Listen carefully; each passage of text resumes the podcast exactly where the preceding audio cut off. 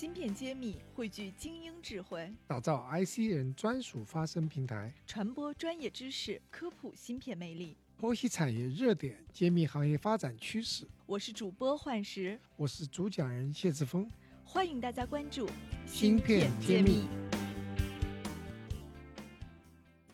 本期节目我们是在室外进行了采访录制，所以噪音非常多。我们后期的小伙伴也做了很多努力。但音质还是受到了一定的影响。这期的内容真的很精彩，还请大家多多谅解，继续收听。欢迎大家收听《芯片揭秘》，我是主持人幻石。今天邀请到了江苏华存电子科技有限公司的董事副总经理宋远前宋总来跟我们分享。那宋总，您是行业内的一个资深人士了，所以也想跟我们讲一讲华存做的是哪一块的产品，现在的方向是怎么样的？好的，幻石你好，各位收听的观众大家好。好啊，我是来自江苏华存的宋远成。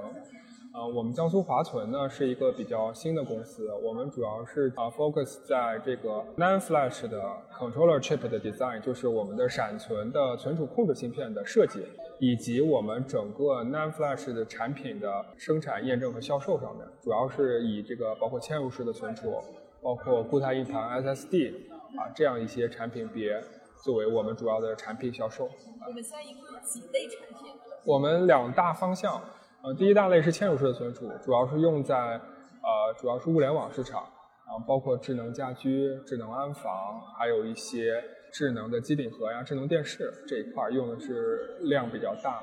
那另一方面呢，我们主要是 SSD 的固态硬盘，啊，那这边呢，我们分为消费级和企业级，有渠道的客户，也有直接的整机的系统厂的客户。这两类我觉得存储方向都是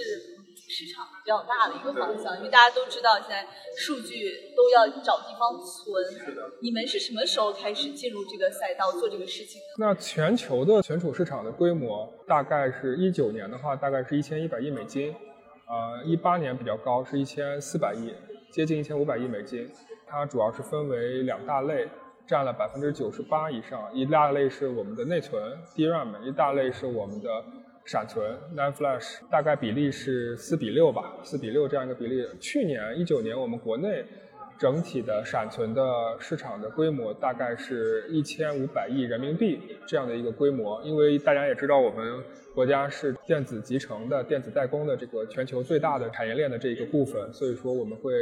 有大量的这种存储产品的应用。呃，宋总是行业专家，刚报这个数据是非常自然而如数家珍一样。华存什么时候开始做这个事儿了？为什么你们有这样的基因来做这个事儿？就很奇怪的，因为这个行业不是特别容易进。对，因为存储行业，尤其是闪存这个市场，它已经是经过二十多年的发展，是一个非常成熟的市场了。它的技术、它的规格，包括产品的品牌性，已经是在市场上是有非常清晰的一个格局了。那国内的厂商呢，实际上切入这个闪存市场呢，也是啊，最早是从消费级的，包括存储卡啊、U 盘这样的一些啊中低阶的存储产品切入，然后慢慢的向上来进入到嵌入式存储啊，还有固态硬盘 SSD 的这个市场。那大部分呢，过去国内厂商都是集中在华南，以模组代工、模组贴片。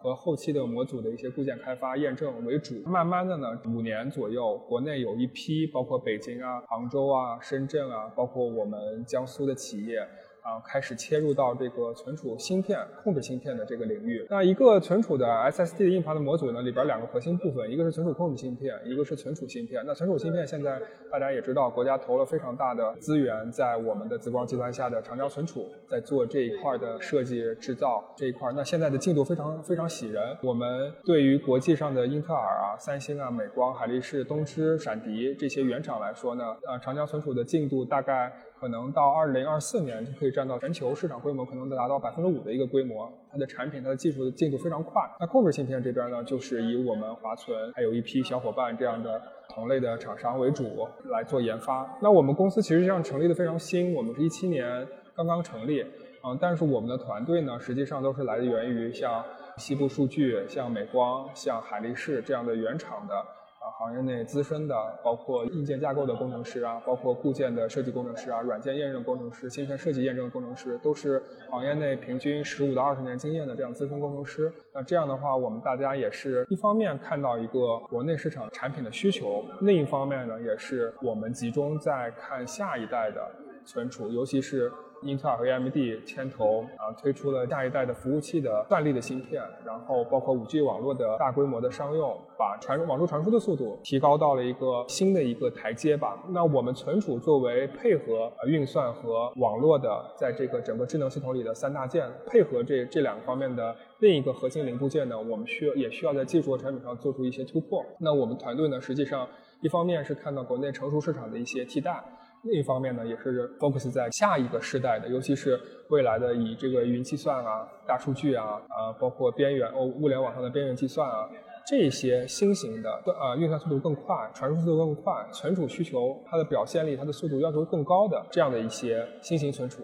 这是我们团队的集结的一个主要的研发的攻坚的方向。那目前呢，我们在做一颗。下一代的云服务器，企业级云服务器用的一颗 PCIe 接口的 NVMe 的 SSD 的固态硬盘的控制芯片。那这个芯片呢，我们预计明年六月份就可以到一个量产的阶段。那这个是第五代 PCIe 的接口的呃 NVMe 的 SSD 控制芯片。那这颗产品呢，目前国内只有华存在做研发，然后全球行业来看的话，也是像三星啊、啊英特尔啊、美光啊这些呃有企业级产品的啊原厂在做相关的研发。那我们也是希望能做到全球第一批啊量产出货的这样的芯片，能做到一些有一些先发上的优势吧，也更好的服务于我们国内的包括浪潮、曙光啊这样的服务器厂商，然后也加入到国内像龙芯啊、飞腾啊、鲲鹏啊、海光、兆芯、深威这样的这个 CPU 的生态系统里边去，更好的把这个国内的啊进运算存储的整体的这个智能的下一代的电子信息技术的生态能更完善吧，哎。芯片揭秘开课了，谢院长带队为大家深度解读芯片产业。不仅有中芯国际、格科微这样的行业龙头，也有科创板新势力公司。如果你想增加自己的洞察力、认知力和决策力，欢迎点击页面详情，一起和我们透视中国芯，探索引爆点。我觉得您这个首先表达的特别流畅，可见你们的战略和策略都想得特清楚。我们都是行业内做了很多年，不不仅仅是。技术研发团队，包括我们的产品啊，我们的市场啊，包括整体的战略规划，实际上也是不断的在去做自我内部的呃讨论检讨，也不断的跟外界的啊所有的上下游，包括资本方，包括一些这个相关的政策的政策方来做一些短期和长期的规划。因为国内的芯片市场机会还是非常多的，我们也是希望能用我们行业的经验，加上国内的市场环境，能把这个公司做得更好吧。那您这边做的这个几款产品的话。客观来说，就是优势在哪里？我们两步走，一步呢是目前国内的市场的成熟的产品的替代。那这样的话，我们主要竞争对手就是包括像金士顿、像三星、像西部数据、东芝这样的一个国外的原厂。那我们的产品呢，因为这个成熟的产品现在的规格也是比较确定了嘛，也是面世有一段时间了。那这样的产品，我们在技术差异化上面，实际上。呃，可以做的空间已经比较小了。我们更多的是 focus 在我们的 performance，我们的效能会达到业界的一个更好的状态。然后我们的包括能耗啊，对于产品的这些表现力上来说，我们尽可能的能做到跟国际的一线的品牌做到一个完全的一个替代的一个状态。包括配合我们国内的转机厂商做好我们的后期的验证啊。啊，客户品质管控的一些工作，这是我们的短期的目标。另一部分长期的目标呢，我们还是希望在技术上做突破，能去做到一个呃技术上有一些先发的优势，能在新的产品、新的技术落地的时候，在那个。初期点开始的点就可以跟国际厂商做到一个技术产品的一个啊竞争，所以说呃也是刚才介绍的这一颗 PCIe 第五代的 SSD 的控制芯片，目前也是国内我们可能华存是唯一的一个团队在做的啊，华为海思也在做，华为海思和我们两个唯唯二在做的这个团队，那我们呃预计吧，整个服务器市场会在二零二二年左右进到下一代的一个啊 generation 里边去，那我们存储这一块，我们尽可能的提前去做好布局。啊，给国内的服务器厂商去提供更好的解决方案。这个宋总把我们整个存储市场分析的非常清晰，然后自己的发展策略也非常强。就是我还是觉得这种。闯出来的，然后优秀的团队踩过很多坑，直接上来就做东西的这个团队还是表示敬畏的。这个真的是效率和效果都会特别显著。集成电路它两个特性，一个就是经验性的，无论是研发经验性，还是产品，还是市场的经验性的这个因素影响还是非常重的。第二个就是啊，集成电路本身芯，尤其是芯片这个，它是一个量的一个游戏。第一个市场够大，第二个呢，就是你的产品有足够的差异化的优秀的表现，能有一定的市占率，量能上去。那这样的话，实际上对于芯片公司来说，尤其是像我们，包括国内很多其他的这个各行各业的芯片的初创公司来说，是一个比较非常需要去关注的一个点。好的，感谢苏总跟我们交流这么多，也让我们能够更清晰了这个存储行业的情况。谢谢您，谢谢您，我们以后再有机会向您多请教。好的，好的，谢谢。